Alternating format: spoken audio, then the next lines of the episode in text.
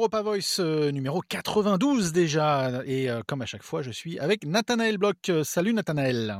Salut Christophe. 92, on avance, hein, on avance vers la centième. et donc là aujourd'hui, bien entendu, on va parler de l'Ukraine. On va essayer de faire un point sur ce qui se passe en Ukraine, d'élargir un petit peu le débat et de comprendre euh, ce que cette guerre donc entre la Russie et l'Ukraine aux portes de l'Union européenne, ce que ça veut dire justement pour l'Union européenne. Euh, tout d'abord, je pense que c'était important qu'on fasse un rappel, peut-être du un, point sur sur les grandes sanctions internationales qui vont à l'encontre euh, de la Russie justement à cause de leur action en Ukraine.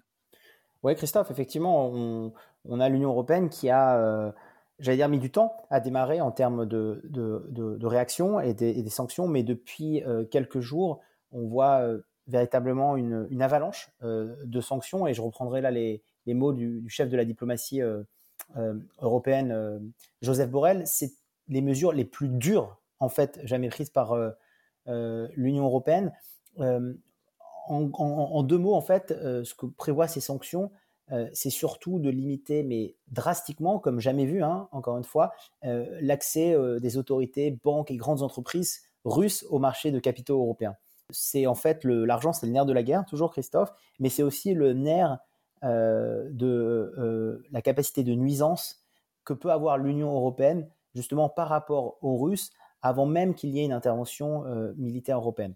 Alors par, rapport à ces, grandes mesures, il faut aussi rappeler un événement euh, historique qui est important, c'est que c'est pas non plus la première fois que l'Union européenne, euh, Christophe, prend des mesures euh, financières à l'encontre de, la Russie, parce que rappelez-vous quand il y avait eu l'annexion de la Crimée en 2004, les 27 de l'Union européenne avaient déjà en fait sanctionné plusieurs personnalités et entités russes.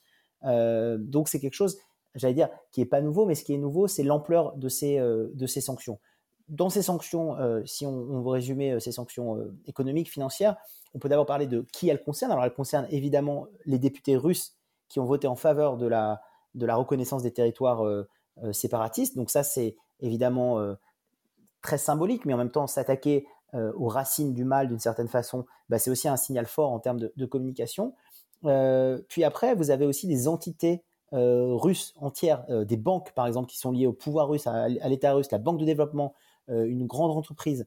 Vous avez aussi euh, euh, des, personnes et des entités en dehors de ces députés russes qui ont, qui ont porté atteinte à l'intégrité territoriale ukrainienne. Vous avez des commandants des forces russes, vous avez des personnes qualifiées qu'on pourrait qualifier par, par membres importants de la propagande russe. Donc vous avez, vous avez tout un tas d'entités, de personnes physiques et morales que vous ciblez par rapport à, ces sanctions. Donc en plus de, de, ces sanctions-là, vous avez aussi euh, euh, les pays euh, indépendamment de l'Union européenne qui eux-mêmes sanctionnent la Russie. Par exemple, on a l'Allemagne qui a annoncé la suspension des autorisations du projet de gazoduc Nord Stream 2. On va peut-être en, reparler, mais c'est un virement historique de la part euh, de l'Allemagne. Un, euh, par rapport euh, à sa réelle politique par rapport à l'économie, c'est-à-dire qu'on avait toujours une Allemagne où en fait la réalité économique primait d'une certaine façon un petit peu sur les impératifs politiques. Donc on avait une relation qui était cordiale ou en tout cas constructive entre la Russie et l'Allemagne. Donc c'est un revirement par rapport à ça, mais c'est surtout un revirement parce que on sait que euh, l'Allemagne étant euh, un acteur euh, qui est encore très dépendant du gaz, du charbon et beaucoup moins sur l'énergie nucléaire, bah, on sait que ça va avoir aussi des conséquences pour l'Allemagne. Donc c'est une véritable prise de risque. Et après. D'accord. Et d'ailleurs, l'Allemagne, on en reparle un petit peu plus tard dans, dans cet épisode d'Europa Voice parce que vous parlez d'un revirement, revirement total hein, de, de l'Allemagne sur certaines pratiques également. Hein. Oui, effectivement, ces, ces, sanctions, et ça, ça c'est vrai pour l'Allemagne, mais c'est vrai pour toute l'Union européenne, Christophe, ces, sanctions financières, économiques, elles représentent aussi, en termes là de, construction politique, un, véritable euh, euh, virage à 180 degrés pour l'Allemagne, évidemment, mais aussi pour toute l'Union européenne. Sans vouloir spoiler la fin du film, euh, est-ce que les Russes ont accéléré, Christophe, ou pas, la construction d'une Europe politique?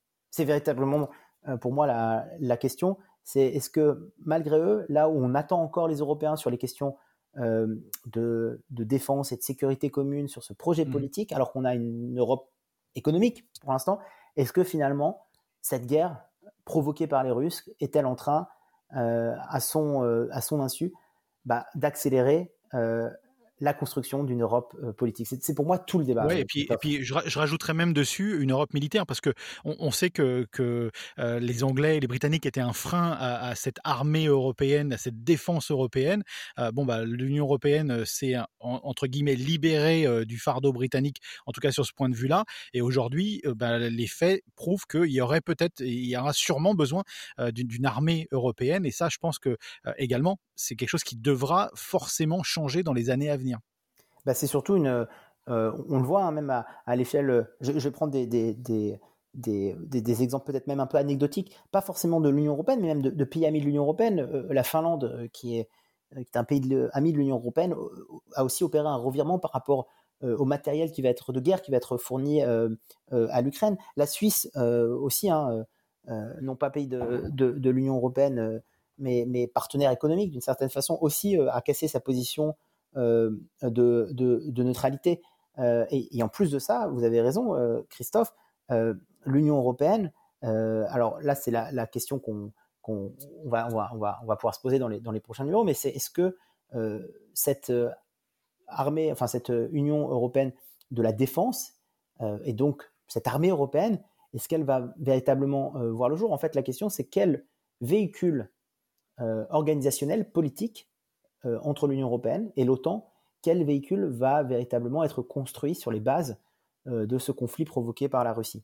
Est-ce que ça va être une réaffirmation de l'OTAN à une époque où elle avait été pointée du doigt, euh, notamment par le grand frère américain, et là aussi c'est un revirement historique, hein, c'est-à-dire que les, les États-Unis ne sont plus, et ça, ça n'a pas changé avec Biden, mais ne sont plus le gendarme du monde.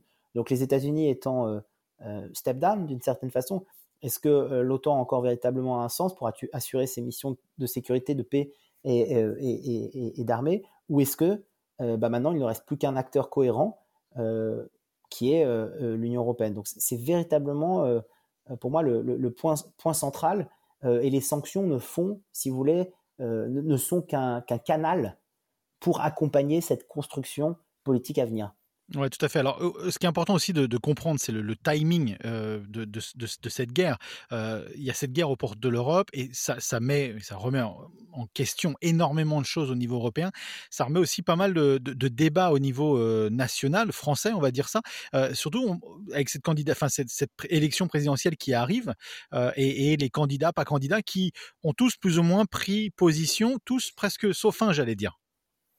Oui, on a effectivement euh, des. Alors, on a, on a, deux éléments, je pense, Christophe. On a un, président pas encore candidat, Emmanuel Macron, qui, euh, lui, a, endossé véritablement euh, ses habits de, chef des, armées et qui, voilà, est en, train vraiment d'être aux premières loges de la, de, la diplomatie, des tractations avec Zelensky et, et, Poutine. Donc, Emmanuel Macron, lui, clairement, et encore une fois, hein, qui n'est pas candidat à, ce moment-là à, sa propre euh, succession, euh, il a expliqué que la France, à l'instar de tous les autres pays européens, devra prendre sa part sur plein d'aspects, notamment sur celui de l'accueil des réfugiés et l'assistance portée à la population ukrainienne. Là aussi, Christophe, c'est intéressant parce que au-delà de cet aspect déclaratif par rapport aux réfugiés ukrainiens, ça met le doigt encore sur un autre domaine où pour l'instant on n'a pas de cohérence en Europe qui est celui des migrations, des frontières. On l'avait vu et revu hein, quand on avait parlé de Lampedusa, quand on parlait de ces, migrants. On a toujours ce même problème, c'est-à-dire que les migrants arrivent euh, aux portes de l'Italie euh, pour Lampedusa, et puis après, on n'a pas de cohérence, on n'a pas euh, de projet politique commun bah, pour accueillir ces migrants, pour, d'une certaine façon, ce que l'Europe travaille comme un homme. Et donc, en plus de cette question de l'Europe de la défense, de l'armée, on a aussi cette question qui va se poser avec ces réfugiés ukrainiens euh, et on voit hein, d'ailleurs euh, euh, l'Europe qu'on pourrait qualifier d'occidentale est vraiment amenée à se prononcer à l'heure où des pays comme la Pologne, la Moldavie, d'autres pays d'Europe de, l'Est ouvrent leurs frontières, la Géorgie ouvre leurs frontières aux réfugiés ukrainiens. Donc on a Emmanuel Macron qui a endossé ce rôle-là par rapport à la question des, réfugiés. Et puis on a, en vrai, comme vous l'avez dit, hein, tous sauf un, c'est-à-dire Éric Zemmour, qui lui pour l'instant, est le seul euh, à ne pas vouloir euh, accueillir des réfugiés ukrainiens. là, je le cite, hein, au risque de déstabiliser la France qui est déjà submergée, je dis bien submergée par l'immigration. Et donc, il préfère que ces réfugiés soient, et encore une fois, je, le cite, hein, en Pologne, pays qu'il faut aider à faire face. Et donc c'est intéressant aussi parce que on le voit hein, sur cette question-là, Emmanuel Macron a, tout de même réussi aussi son pari de d'avoir la classe politique moins un alignée derrière lui sur les questions d'aide à l'Ukraine par rapport aux réfugiés. Sur la question de, l'armée, des, des, soldats français, il y a un panorama politique qui est un peu plus différent, mais en tout cas sur la question des réfugiés, Emmanuel Macron a réussi à faire plus ou moins l'unanimité. Ouais, tout à fait. Alors si, euh, pour conclure sur ce point, si on, regarde euh, d'un côté extra-européen, la Russie, le pays qui donc a attaqué euh, l'Ukraine, la Russie, les sanctions, ça veut dire quoi pour pour la Russie? On sait que la, la rouble, donc la monnaie russe, a été complètement dévalorisée ou dévaluée par rapport à, ou en tout cas décrochée par rapport aux monnaies importantes, au dollar, mais principalement par rapport au yuan. Et ça, c'est, ça reste quand même presque primordial que les Russes restent accrochés au yuan parce que c'est un peu la seule économie qui peut essayer de les, sortir de l'eau, en tout cas, encore une fois, entre guillemets, économiquement. Oui, c'est effectivement c'est un point qui est important et c'est aussi, euh, je pense qu'il faut faire beaucoup de pédagogie dessus, euh, Christophe, en tant que journaliste analyste, parce que euh, ça peut être un peu compliqué de, prime abord, mais le fait par exemple qu'on a aussi les banques russes qui sont exclues du système bancaire SWIFT, le fait qu'en fait il ne puisse, euh, qu'il puisse plus y avoir ces échanges entre les entités russes et les entités européennes, c'est-à-dire qu'en fait l'argent ne peut, plus circuler, fait comme vous l'avez dit que il y a une forte désindexation, la rouble qui s'effondre, et donc ça va créer, alors c'est pour contrer l'inflation, mais ça va surtout créer, ça va avoir des effets de long terme, si vous voulez. Et ça, veut dire qu'en fait, et c'est ça qu'il faut bien comprendre, c'est que ces sanctions économiques-là elles ne vont pas s'arrêter euh, le jour où il va y avoir un accord euh, de cessez-le-feu ou de paix qui va être trouvé. Elles vont avoir des, conséquences de long terme sur euh, l'économie russe, sur son assèchement, sur sa, capacité aussi à exporter, à importer, et, donc sur sa capacité aussi à être une monnaie. En, fait, si vous voulez, en, deux mots, la monnaie russe, le rouble, ne va plus vouloir valoir pardon, grand-chose, en tout cas va être fortement euh, dévalorisé. Et donc, c'est un véritable frein au développement, mais encore une fois, pour les mois et les années à venir, de l'économie russe, avec tout ce que ça implique en termes euh, d'inflation, de pauvreté, de pouvoir d'achat euh, pour les Russes, de capacité d'emprunt aussi par rapport aux banques centrales. C'est aussi un autre élément, c'est-à-dire que l'accès aux banques centrales est aussi restreint. donc, effectivement, c'est des, des, conséquences économiques de, de long terme et, euh, et qui vont avoir des conséquences. Si je prends juste l'exemple des, exportations, euh, si vos exportations sont limitées, vous allez avoir des fournisseurs, des, des, des, partenaires qui vont se diriger vers d'autres marchés. Et donc, c'est des choses que vous n'allez pas réussir à remettre dans le bon sens parce que vous, avez, vous allez avoir un système économique d'échange qui va se créer complètement en dehors de vous-même. Donc, vous voyez, même le jour où la monnaie va retrouver de la valeur ou va de nouveau être réintégrée dans le système euh, d'échanges mondiaux, vous allez être en dehors de ce marché-là et ça va être euh, très très difficile bah, pour vous de, de, reconquérir ces parts de marché et de, de vous remettre dans le circuit économique interdépendant mondial. Ouais, absolument. Et puis on n'a pas parlé de l'énergie, ça fera sûrement le débat d'un prochain Europa Voice, euh, parce qu'il y a toute la question de l'énergie aussi, euh, puisque euh, l'Europe est un énorme consommateur de, gaz russe, notamment.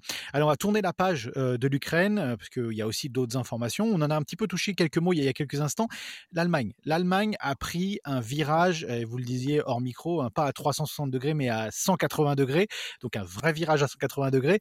Ça veut dire beaucoup, parce qu'il y a énormément à lire dans ce, dans ce mouvement par l'Allemagne.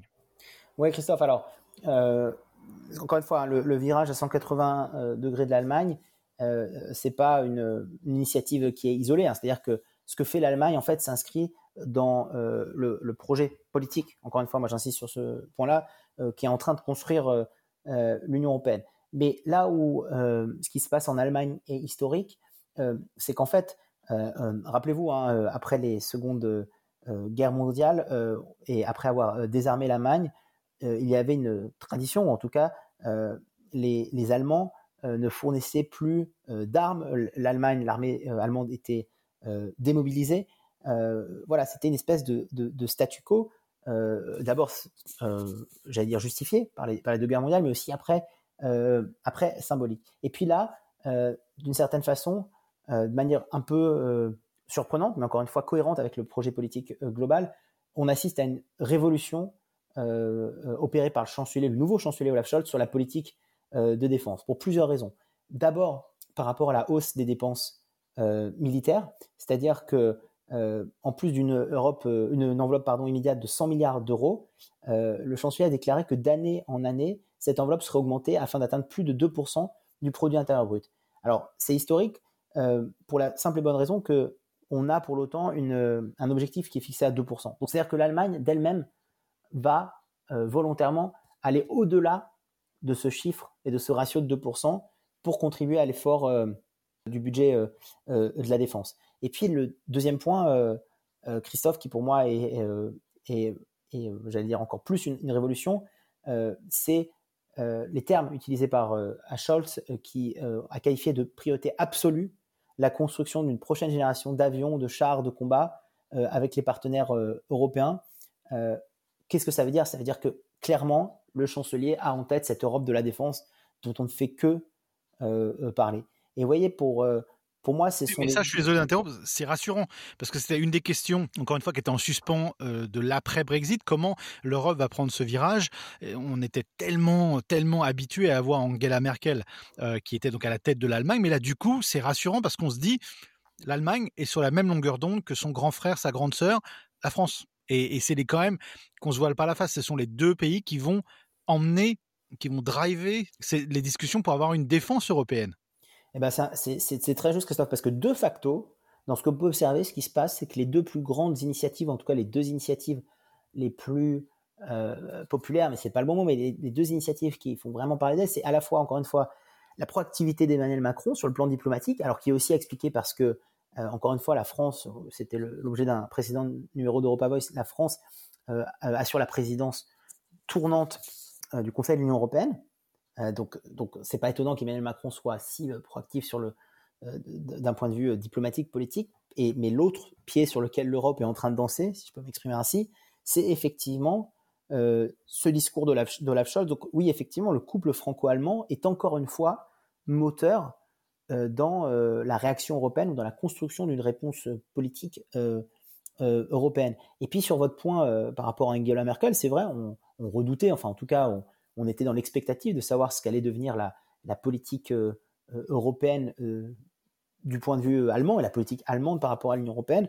ce qui est rassurant, bah, c'est déjà qu'on a un nouveau chancelier qui est écouté, hein, comme Angela Merkel pouvait être écoutée. Donc ça veut dire que on, arrive à avoir une nouvelle voix, et c'est pas forcément évident après des, années, des années de chancellerie. Et puis, ce qui est peut-être encore plus rassurant, c'est qu'on voit que il y a euh, une sorte aussi d'unité du côté allemand. C'est-à-dire que euh, euh, Scholz est capable aussi d'amener à lui eh ben, des, membres de la CDU, parce que Scholz, lui, fait partie du, du, SPD, mais il y a aussi le chef de file de la, de la CDU qui, a, qui, a, salué son discours, qui l'a, fait applaudir, en, gros, qui a donné un satisfait au projet politique de défense du, chancelier allemand. Donc ça, c'est aussi rassurant. C'est-à-dire que euh, on n'est pas dans quelque chose qui est bloqué ou bloquant parce qu'on a une opposition interne qui va à l'encontre de ça.